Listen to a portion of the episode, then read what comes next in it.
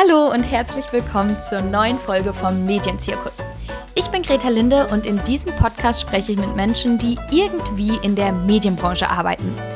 Heute ist Friederike Meyer bei mir zu Gast.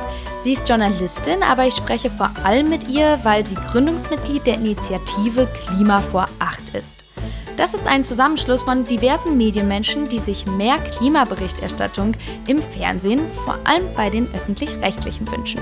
Was genau sie dafür tun und warum es das überhaupt braucht, darüber reden wir gleich.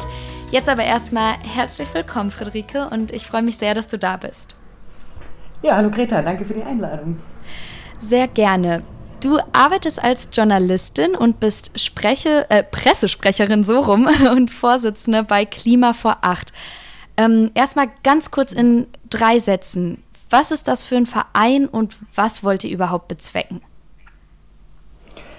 Ja, also mit Klima vor Acht wollen wir die Klimaberichterstattung äh, in Deutschland ein bisschen vorantreiben.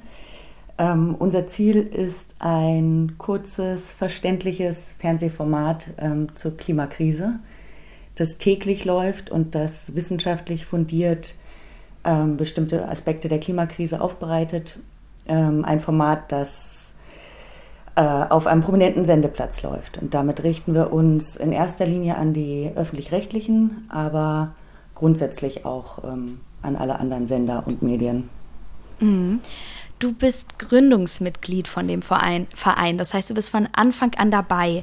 Wie kam es dazu, genau. dass ihr überhaupt so einen Verein ins Leben gerufen habt? Gab es da einen konkreten Moment, wo du gesagt hast, das geht nicht, wir brauchen das jetzt und müssen uns zusammentun? Ähm, ja, so einen Moment gab es tatsächlich. Also die Idee von Klima vor Acht, wir haben das nicht erfunden, wir haben das sozusagen aufgegriffen. Das gab es ähm, vorher schon öfter. Also verschiedene Leute sind mit dieser Idee insbesondere an die ARD herangetragen, haben gesagt, ähm, es braucht so ein Format, es braucht ein Format, was täglich läuft, ein kurzes Format, ähm, was zur Primetime läuft, ähm, wo Klimathemen behandelt werden. Da gab es äh, 2019 schon eine Petition dazu. Ähm, es gab die Grannies for Future, die ähm, hunderte Briefe an die Verantwortlichen bei, bei der ARD geschrieben haben und so ein Format gefordert haben. Und es gab ähm, zum Beispiel die Aktion von Extinction Rebellion ähm, vor dem NDR in Hamburg, wo der NDR äh, blockiert wurde und wo auch diese Forderung kam. Also ähm, die Idee von so einem ähm, regelmäßigen Format in den öffentlich-rechtlichen zur Klimakrise, das ist nicht neu und ähm, wir haben es letztendlich einfach dann mal in die Tat umgesetzt. Also wir haben gesagt, es funktioniert offensichtlich nicht. Es gibt aber viele Menschen, die das genauso sehen, also die Notwendigkeit von dieser regelmäßigen Klimaberichterstattung. Ähm, und wir, wir machen das jetzt einfach mal selber. Und dann haben wir ein äh, Crowdfunding ins Leben gerufen, waren damit sehr, sehr erfolgreich, also hatten innerhalb von dreieinhalb Stunden die ähm, Summe zusammen. Und am Ende der Fundingzeit hatten wir mehr als das Doppelte gesammelt. Und mit dem Geld haben wir dann uns dran gemacht, ähm, selber so ein Format zu produzieren, um zu zeigen, dass, dass es geht, dass es möglich ist und wie so etwas aussehen könnte. Und das haben mhm. wir letztes Jahr im Herbst angefangen. Genau, und jetzt sind wir so weit, dass wir das produziert haben. Ja, was genau euer Format ist, darüber sprechen wir gleich noch, aber wir reden jetzt die ganze Zeit von ihr und wir. Kannst du vielleicht mal ein bisschen erklären, wer da überhaupt im Boot sitzt? Sind es alles Journalistinnen und Journalisten? Sind es Wissenschaftler oder wen können wir uns da so in eurem Team vorstellen? Also es ist eine sehr gemischte, bunte Truppe von Leuten, ähm, die das alle ähnlich sehen und alle dieses Ziel haben. Ähm, angefangen hat es mit ähm, ein paar Leuten, die auch in der Klimabewegung in unterschiedlichen Bereichen aktiv waren, die sich da zusammengefunden haben und letztendlich aus dieser ja, Frustration ein bisschen heraus, dass sich da so wenig bewegt, dass sich da bei den deutschen Medien und gerade den öffentlich-rechtlichen so wenig bewegt, die sich da zusammengeschlossen haben. Und mit der Zeit sind das immer mehr geworden. Das sind ähm, Leute aus verschiedenen Medienberufen, also Journalistinnen, aber auch WissenschaftlerInnen und Menschen, die was ganz anderes machen. Also ähm, es ist sehr divers, unsere Gruppe, auch altersmäßig, auch wo wir herkommen. Wir sind über ganz Deutschland verteilt, So mittlerweile sind das etwa 30 Leute, die sich da zusammengefunden haben und bei Klima vor Acht mitmachen. Und irgendwann, du hattest das schon gesagt, haben wir dann einen gemeinnützigen Verein gegründet. Genau. Genau, wo, ähm, bevor wir gleich darüber sprechen, was ihr eigentlich so konkret inhaltlich macht, habe ich mich gefragt, was denn eigentlich in der aktuellen Berichterstattung übers Klima falsch läuft. Denn als Laie könnte man ja meinen, dass Leute wie Greta Thunberg oder Luisa Neubauer oder diverse Fridays for Future Aktivistinnen und Aktivisten doch andauernd in der Tagesschau zu sehen sind oder bei Land sitzen. Das Thema wird ja abgedeckt. Mhm. Wo liegt das Problem? Ja, wo soll ich anfangen? ähm, also erstmal ist es ähm, ein bisschen ein Trugschluss zu denken, ähm, dass darüber schon genug berichtet würde. Der ähm, Kommunikationswissenschaftler Michael Brüggemann hat das auch untersucht und hat festgestellt, dass eigentlich seit 2009 ähm, nicht mehr so viel wie damals ähm, berichtet wurde. Also dass die Klimaberichterstattung, auch wenn man vielleicht ein anderes Gefühl hat, ähm, mit den Jahren, also jetzt heute nicht wieder, nicht wieder diesen Peak irgendwie erreicht hat. Und grundsätzlich ist es so, ähm, dass sich die Klimaberichterstattung sehr an einzelnen Ereignissen immer aufhängt, also zum Beispiel an einem Klimagipfel oder an einer Demonstration von den Fridays. Ähm, und dann gibt es Berichterstattung und dann ähm, flacht die danach wieder ab. Genauso ist es zum Beispiel bei ähm, einzelnen Katastrophenmeldungen. Da gibt es Berichterstattung, aber dann ist das sehr punktuell und ähm, dann hört es bald wieder auf. Aber was unsere Überzeugung ist, ähm, dass es da einfach angesichts der Krise, in der wir uns befinden und der Dimension, die diese Krise mittlerweile hat, dass es nicht ausreicht, diese, ähm, diese punktuelle Berichterstattung, sondern dass es eben Formate geben muss, die äh, regelmäßig und auch dauerhaft darüber berichten. Das heißt, wir sprechen zu viel über Gesichter und Events statt über das, was im Hintergrund stattfindet. Ja, das zum Beispiel, also das ist ein, ein Problem, dass es sich dann sehr ähm, daran aufhängt. Ähm, die Klimakrise ist ja, ist ja ein Querschnittsthema. Also die Klimakrise ähm, und die Auswirkungen der Klimakrise betreffen sämtliche Lebensbereiche von uns, also von Mobilität über Gesundheit, über Kriminalität, Migration, wie wir wohnen. Also es gibt eigentlich keinen Bereich unseres Lebens, der von der Klimakrise nicht betroffen ist oder das in Zukunft ähm, nicht sein wird. Also wir sind alle davon betroffen. Und angesichts des, dessen ist die Berichterstattung, die, die stattfindet, einfach viel, viel zu wenig. Und sie zeigt eben diese Dimension. Also wie sind wir, welche Auswirkungen hat ähm, die Klimakrise auf unser persönliches Leben, auf unsere Gesellschaft? das wird viel zu wenig abgedeckt. Und halt vor allem in, ähm, in den öffentlich-rechtlichen Medien. Also das bedeutet nicht, dass es nicht gute Klimaberichterstattung gibt in Deutschland. Die gibt es auf jeden Fall. Aber sehr, sehr oft ist das, ähm, beschränkt sich das auf einzelne spezialisierte Medien. Also wie zum Beispiel Klimareporter oder Klimafakten oder solche Medien, die dann aber Menschen, also nur die Menschen erreichen, die sich die ohnehin eh schon, schon interessiert. sehr ja. auseinandersetzen, genau. Und ähm, genau, aber also bei diesem Thema muss man einfach auch gucken, dass man wirklich die breite, die breite Bevölkerung erreicht und informiert mhm. und aufklärt. Und das passiert viel zu wenig. Ich glaube, genauso wie ein breiter Teil der Bevölkerung wahrscheinlich das Gefühl hat, das Klima sei andauernd in den Medien, ist vielen Menschen die Klimaberichterstattung auch einfach zu, naja, dystopisch oder irgendwie bedrohlich. Und ich habe manchmal das Gefühl, dass man dann lieber die Augen verschließt, weil man das Gefühl hat, total hilflos zu sein und so mhm. oder so direkt ins Unglück reinzurennen. Und gleichzeitig ist dieses Gefahrenszenario ja einfach die Realität und ist vielleicht auch irgendwie nötig, damit man was tut. Aber gleichzeitig habe ich mich gefragt, ob es nicht vielleicht auch gut wäre, so ein bisschen Motivation oder irgendwie positive Beispiele zu haben. Und deswegen würde ich gern wissen, muss Klimaberichterstattung zwingend so unbequem sein? Ähm, nein, nicht zwangsläufig. Also was du beschreibst, ist äh, ziemlich genau das, ähm, woran die Klimaberichterstattung in Deutschland in den letzten Jahren oder Jahrzehnten eigentlich gescheitert ist. Also dass es eben ähm, sich sehr fokussiert hat auf einzelne ähm, Katastrophennachrichten und eben genau das ausgelöst hat bei den Menschen. Also dieses Gefühl der Ohnmacht, der Lähmung und dieses, man kann eh nichts dagegen tun. Und das ist ein ähm, sehr falscher Ansatz, da ranzugehen und hat sicherlich auch viele JournalistInnen ähm, abgeschreckt, das, das Thema irgendwie zu behandeln oder ausreichend zu behandeln. Und deswegen ist zum Beispiel bei Klima vor Acht haben wir uns da dem konstruktiven Journalismus ein bisschen verschrieben. Also, dass wir gesagt haben, ähm, man muss diese Themen ähm, mit den Mitteln des konstruktiven Journalismus angehen. Also, das bedeutet einerseits, ähm, dass man Lösungsansätze aufzeigt, Handlungsoptionen, aber auch äh, einfach die Einordnung von einem Thema in den größeren Kontext. Also, natürlich gibt es nicht für jedes Problem, was wir da haben, eine einfache Lösung. So, das ist ganz klar. Aber es geht da ein bisschen um die grundsätzliche Herangehensweise. Also, dass man zu diesen ganzen ja. journalistischen Fragen, also wer, was, warum, ähm, dass man da die Frage, wohin dazu nimmt. Also, wohin wollen wir gehen? Welche Richtung wollen und können wir einschlagen? Und wenn man das, ähm, wenn man das so ein bisschen mitdenkt oder so sich den Themen nähert, dann ist es sehr wohl äh, möglich, da gute Klimaberichterstattung zu machen und eben auch zu vermeiden, dass Menschen, die das hören oder lesen oder sehen, ähm, dieses Ohnmachtsgefühl ergreift. Also das ist, das ist ganz ähm, hinderlich ähm, bei dem ganzen Thema, weil natürlich ist, führt Lähmung äh, dazu, dass man sich eher ab abwendet.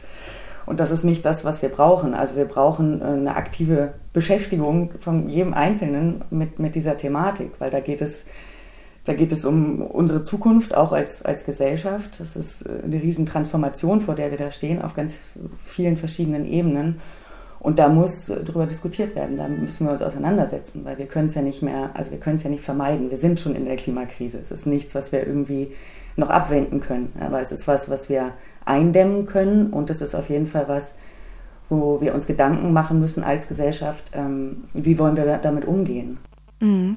Du hast mir gerade quasi schon die perfekte Überleitung geboten. Du hast gesagt, ihr wollt konstruktiv berichten. Und zwar, ihr stellt ja eigene oder ihr produziert eigene Videos, ähm, veröffentlicht die im Internet. Ähm, das ist nicht dauerhaft geplant, aber ihr macht das erstmal, um zu zeigen, hey, so geht's, das Format funktioniert. Worüber genau berichtet ihr eigentlich, wenn du jetzt sagst, wir wollen es eben anders machen oder wir wollen das konstruktiv tun? Genau, also wir haben eine kurze Staffel von sechs Folgen, die jeweils so drei bis fünf Minuten laufen. Wir haben uns da ein bisschen orientiert an den vor acht Formaten der ARD. Da kommt ja auch unser Name Klima vor acht. Also an so Formaten wie Börse vor acht oder Wissen vor acht ähm, oder auch Wetter vor acht.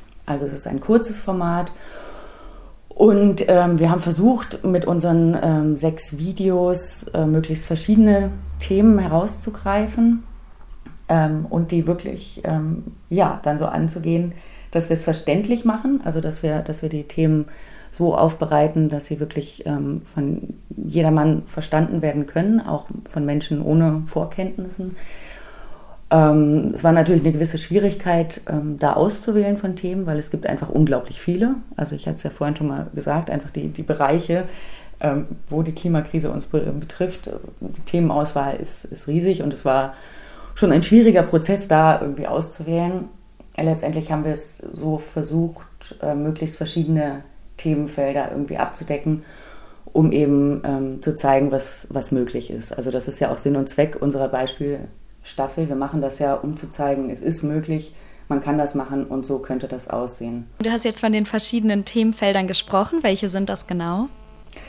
Also, ich will da nicht zu viel verraten. Wir hatten ähm, letzte Woche hatten wir unsere erste Folge. Da geht es um die Bedeutung von Mooren für den Klimaschutz. Ähm, das ist ähm, ein Thema, was oft unterschätzt wird. Also viele Menschen wissen, dass Wälder sehr wichtig sind. Als Kohlenstoff äh, senken. Aber ähm, was für eine Bedeutung Moore haben, das wissen viele nicht. Und letztendlich sind sie sehr, sehr oder sehr viel wichtiger eigentlich auch als die Wälder. Und, ähm, und das ist der konstruktive oder war der konstruktive Ansatz bei unserer ersten Folge, es gibt dafür auch eigentlich eine relativ einfache Lösung. Also wir müssten die Moore, die wir in Deutschland haben, einfach nur ähm, wieder vernässen und würden damit sehr, sehr viel für den Klimaschutz schon tun. Und das ist das Thema unserer ersten Folge, die man sich auch angucken kann, natürlich auf unserem YouTube-Channel. Ähm, genau, und das Thema, ähm, worum es dann heute am Donnerstag geht, also wir strahlen die hier jetzt jeden Donnerstag um 19.55 Uhr aus. Ähm, das, äh, das Thema ist ähm, das Erneuerbare Energiengesetz und ähm, was da eigentlich in den letzten Jahren schiefgelaufen ist, beziehungsweise wie es kommt, dass so ein Gesetz, was eigentlich ähm, sehr viel für die Energiewende leisten sollte oder sehr, eine sehr große Bedeutung kriegen konnte, wie es, wie es sein kann, dass das ähm, nicht so funktioniert hat und woran das liegt. Und das sind zwei Bereiche. Also das, ähm, unser Sendungskonzept ist so, dass wir einerseits ähm, versuchen, Hintergrundinformationen und größere Zusammenhänge von der Klimakrise zu zeigen. Also zum Beispiel Moore wäre so ein Thema. Das können aber auch ganz andere Sachen äh, sein. Das sind aber grundlegende Informationen ähm, und damit auch, auch zeitlos. Ähm, und die andere, das andere Format, ähm, was wir haben, ist eins, was aktuelle Ereignisse aufgreift und äh, behandelt. Und das zeigen wir jetzt mit der zweiten Folge, ähm, wie sowas aussehen könnte. Und weil wir natürlich ähm, vorproduzieren mussten und weil es uns nicht möglich ist, jetzt aktuell aktuelle Themen wirklich aufzugreifen, haben, mm. haben wir das so gemacht, dass wir unsere Folgen sozusagen zurückdatieren und uns einen Zeitpunkt in der Vergangenheit aussuchen und sagen, okay, diese Folge, also zum Beispiel die Folge zum EEG, hätte zu diesem Zeitpunkt so laufen können. Also die Folge, die wir heute am Donnerstag zeigen, wäre dann eine, die eigentlich im April hätte laufen können, also kurz nachdem ähm, eine Neufassung des EEGs ähm, wieder aufgeschoben wurde. Ihr sagt ja, dass die Corona-Pandemie ein exzellentes Beispiel dafür war, wie in den Medien über Krisen berichtet wurde. Und wir erinnern uns ja alle an letztes Jahr zurück, als die Pandemie einen Großteil der Nachrichten eingenommen hat und das zum Teil ja immer noch tut, als es zig Sondersendungen und Brennpunkte und sonst was gab. Ich habe mich gefragt, ob man die Klimakrise und Covid so überhaupt vergleichen kann. Denn das eine kam ja mehr oder weniger von jetzt auf gleich und Corona war plötzlich da und plötzlich gefährlich und plötzlich war alles neu, während die Klimakrise ja seit Jahren andauert oder mit der Zeit gewachsen ist und es da eben nicht diesen von jetzt auf gleich Moment gab. Ähm, funktioniert da so eine Berichterstattung überhaupt? Also kann man genauso über eine Krise, Krise berichten, so rum, wenn es diesen Schockfaktor, diesen Schockmoment vielleicht überhaupt nicht gab? Ähm, ja, natürlich. Natürlich würde das, würde das anders funktionieren. Also diese, dieses Beispiel oder der Vergleich mit der Corona-Krise, der hinkt natürlich ähm, auch ein bisschen. Ich glaube, das Wichtigste dabei ist einfach der Punkt, dass die Corona-Krise von Anfang an wirklich als, als Krise betrachtet wurde und auch medial so behandelt wurde. Also wir haben da eine Krise, wie gehen wir damit um? Und dass da ähm, vielleicht direkt in den ersten Wochen nicht so sehr, aber ähm, dann hat man sehr schnell sehen können, wie alle Redaktionen sich da auch wirklich gut aufgestellt haben. Ähm, also Wissenschaft, die wissenschaftlichen Erkenntnisse ähm, aufbereitet haben, ähm, versucht haben, ähm, alle Aspekte dieser Krise irgendwie verständlich zu machen und auch in verschiedene Lebensbereiche reinzugehen. Wie geht's ähm, wie geht es den Erziehern, wie geht es äh, den Krankenpflegern, ähm, was, also versucht haben, wirklich zu gucken, was, was für einen Effekt hat diese Krise auf die Gesellschaft. Ähm, das hat da oder bei den meisten Medien, denke ich, sehr, sehr, sehr, sehr gut funktioniert, auch wenn man da manchmal eben, wenn es ein bisschen zu viele Brennpunkte vielleicht gefühlt gab. Ähm, also ich würde das so ganz äh, direkt jetzt nicht, nicht vergleichen wollen. Natürlich ist es, ähm, ist es unterschiedlich, es hat hat unterschiedliche Dimensionen. Ähm, es hängt natürlich auch irgendwo zusammen, wenn wir uns fragen ähm, oder wenn wir sehen, dass, dass die Häufigkeit von solchen Pandemien natürlich durch die Klimakrise auch ähm, beschleunigt wird. Ähm, aber das, das Wichtigste dabei ist wirklich einfach, wie, wie betrachtet man so etwas. Und was bei der Corona-Krise eben, wie ich schon sagte, das wurde als Krise behandelt, betrachtet. Das ist bei der Klimakrise bislang noch nicht so. Also es ändert sich langsam, schleichend, Aber ähm, es ist viel, viel zu langsam. Also wenn man sich anguckt, was, was alles passiert, die Ereignisse überholen uns da so ein bisschen. Also es gibt ja wirklich, man kann jeden Tag, ähm, gibt, es, gibt es neue Meldungen. Es ist ganz oft so, dass die Worst-Case-Szenarien ähm, von den Klimaforscherinnen ähm, sich bestätigen. Und also da, da muss medial einfach aufgeholt werden, da muss anders darüber berichtet werden. Das ist dringend notwendig. Und das, das heißt, wir sehen quasi wieder nur diese einzelnen Ereignisse und dann kommt kurz, ach, da war eine Überschwemmung und hier ein Buschfeuer, aber du meinst, es wird quasi gar nicht in den nötigen Kontext oder in dieses Krisenszenario reingesetzt. Genau, also ganz, ganz wichtig ist da einfach diese, diese Dauerhaftigkeit. Deswegen, das, das versuchen wir ja auch mit, mit unserem Format, dass es einfach eine gewisse Regelmäßigkeit hat, die, die Berichterstattung. Und ähm, das, ist, das ist ein Punkt, ähm, dass es eben nicht, nicht, nicht mehr nur über die Katastrophenszenarien. Es passiert ja auch unglaublich viel, viel Gutes. Also es gibt ja ganz, ganz viele Ansätze, ganz viele Ideen, ganz viele Menschen, die irgendwie Dinge vorantreiben zur Lösung oder zur Eindämmung verschiedener Aspekte der Klimakrise. Also es, es gibt das alles. Es muss nur anders abgebildet werden. Und dann spielen natürlich auch ähm, so Sachen eine Rolle wie, wie dieses Thema mit, mit der Objektivität. Ne? Also ganz, ganz oft wird so getan, ähm, als müsste man als müsste man ähm, in Talkshows oder so, äh, das hat sich mittlerweile auch ein bisschen verbessert, aber es ist oft immer noch so, dass man dann, ähm, um das möglichst, kon möglichst konfrontativ zu machen, dass man dann einen äh, Klimawandelleugner dahinsetzt neben einen Klimaforscher und versucht da irgendwie was draus zu machen. Und das ist natürlich, das ist natürlich fatal. Also wenn man, wenn man mit den Medien immer noch suggeriert, dass es dass es da einen Dissens gibt und nicht diesen breiten wissenschaftlichen Konsens über, über zumindest die grundlegenden Fakten. Also wir haben eine Klimakrise, wir haben eine menschgemachte Klimakrise. Ähm, das ist unbestritten und ähm, sie wird gewaltige Auswirkungen haben, das ist auch unbestritten. So, und von diesem Punkt ab können können wir diskutieren, wie wir damit umgehen und was, was die geeignetsten Maßnahmen sind. Also da, dahin kommen wir langsam auch, dass es, dass eben den Klimawandelleugnern nicht mehr so viel nicht mehr so viel Raum eingeräumt wird. Aber es passiert nur sehr, sehr langsam. Und ähm, Journalistinnen, die sich, die sich damit mehr befassen, denen wird oftmals immer noch äh, Aktivismus oder so vorgeworfen. Und das ist auch fatal. Also der, es geht einfach da um unsere Lebensgrundlagen. Also um die Zerstörung unserer Lebensgrundlagen. Und das ist das ist eine andere Art von, von Krise, wie sie wahrscheinlich alle Journalistinnen bisher irgendwie gehabt haben. Also wo man eine Krise hat, die, die kommt und dann äh, geht sie wieder sozusagen. Man kann sie behandeln, man kann sie aber auch ignorieren. Und das kann man bei der Klimakrise einfach nicht. Das ist eine ganz andere, eine ganz neue Dimension. Und das müssen, denke ich, viele Journalistinnen auch erst lernen. Tatsächlich.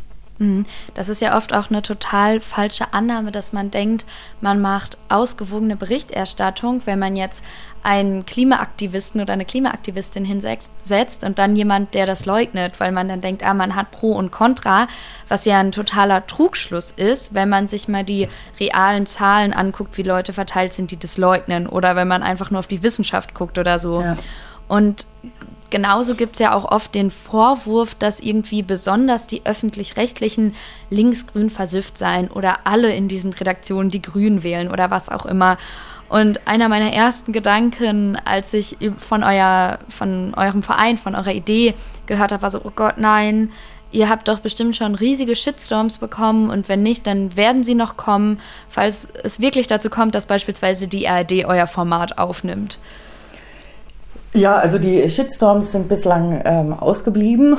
Noch. Ähm, ich rechne aber damit, also je mehr Reichweite wir vielleicht auch kriegen mit unseren Videos und so, dass das wahrscheinlich noch äh, vermehrt kommen wird. Aber das ist genau, das ist genau auch, auch so ein Thema. Also dass Klimaschutz ähm, oftmals tatsächlich noch als, als eine Art grünes Thema gesehen wird, was ja ähm, kompletter Bullshit eigentlich ist oder wirklich ein Armutszeugnis, wenn man das immer noch so sieht oder wenn man das so parteipolitisch irgendwie einordnet, weil es ist es nicht.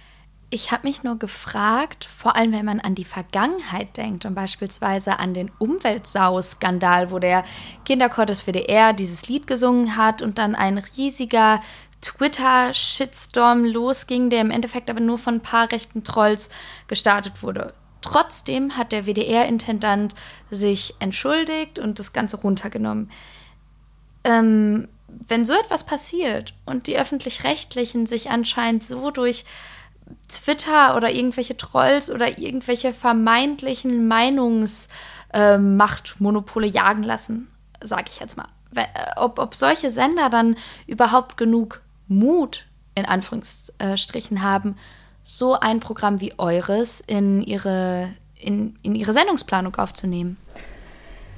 Ja, das kann man, kann man nur hoffen und sich wünschen, dass sie den Mut haben, ähm, dem, diesem, diesem, diesen Shitstorms ähm, oder diesen Vorwürfen zu widerstehen und ähm, sich darauf zurückbesinnen, ähm, was sie für eine Aufgabe haben. Also auf ihren Informations- und Bildungsauftrag und dass sie da nicht einknicken ähm, und, und sowas äh, zügig, zügig umsetzen. Also das ist ja letztendlich auch das Ziel von Klima vor Acht.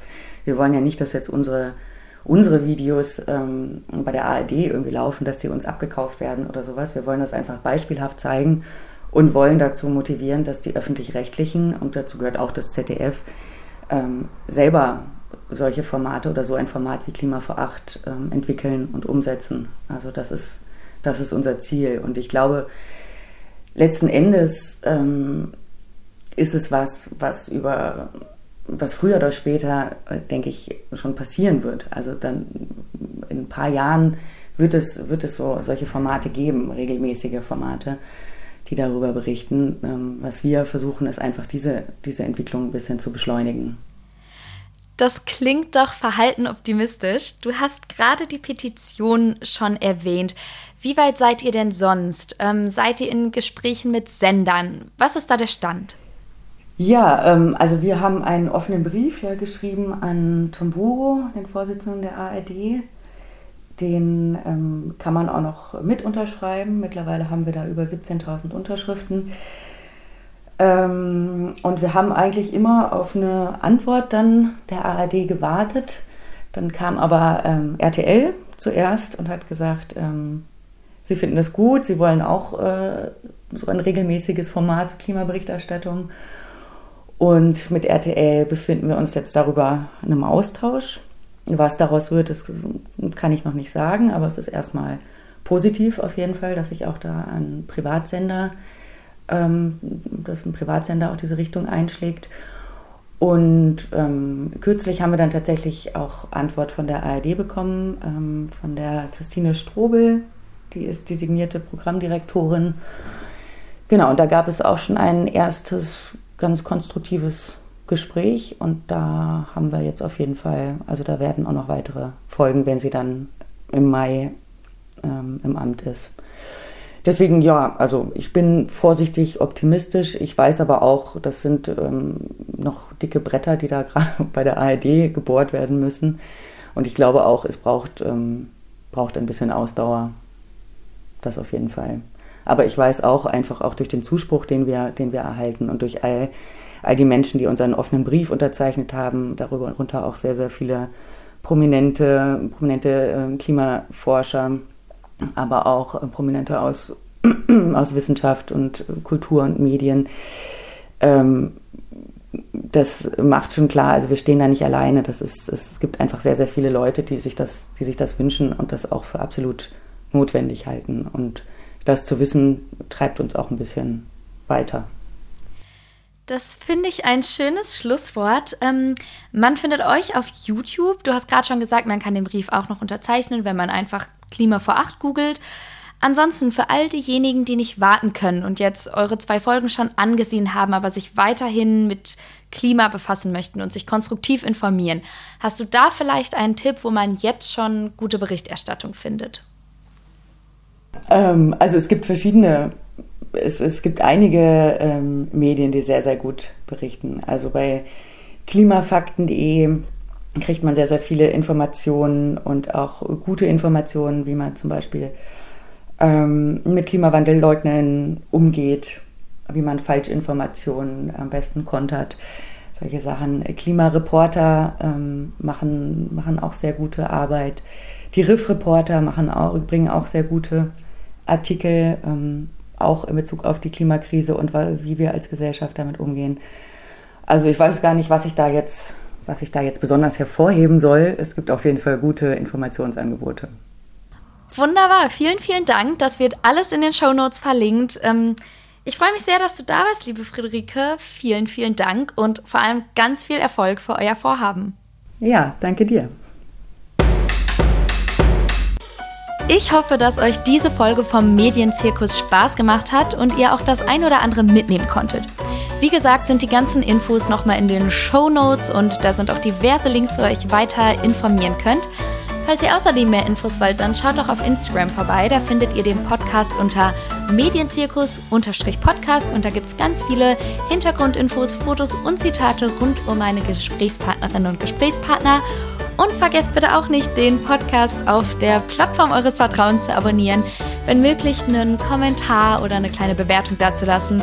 Ich freue mich darüber und ich freue mich auch, wenn ihr nächsten Donnerstag wieder einschaltet. Huch, ich kann nicht mehr reden. Also, bis dahin, macht's gut.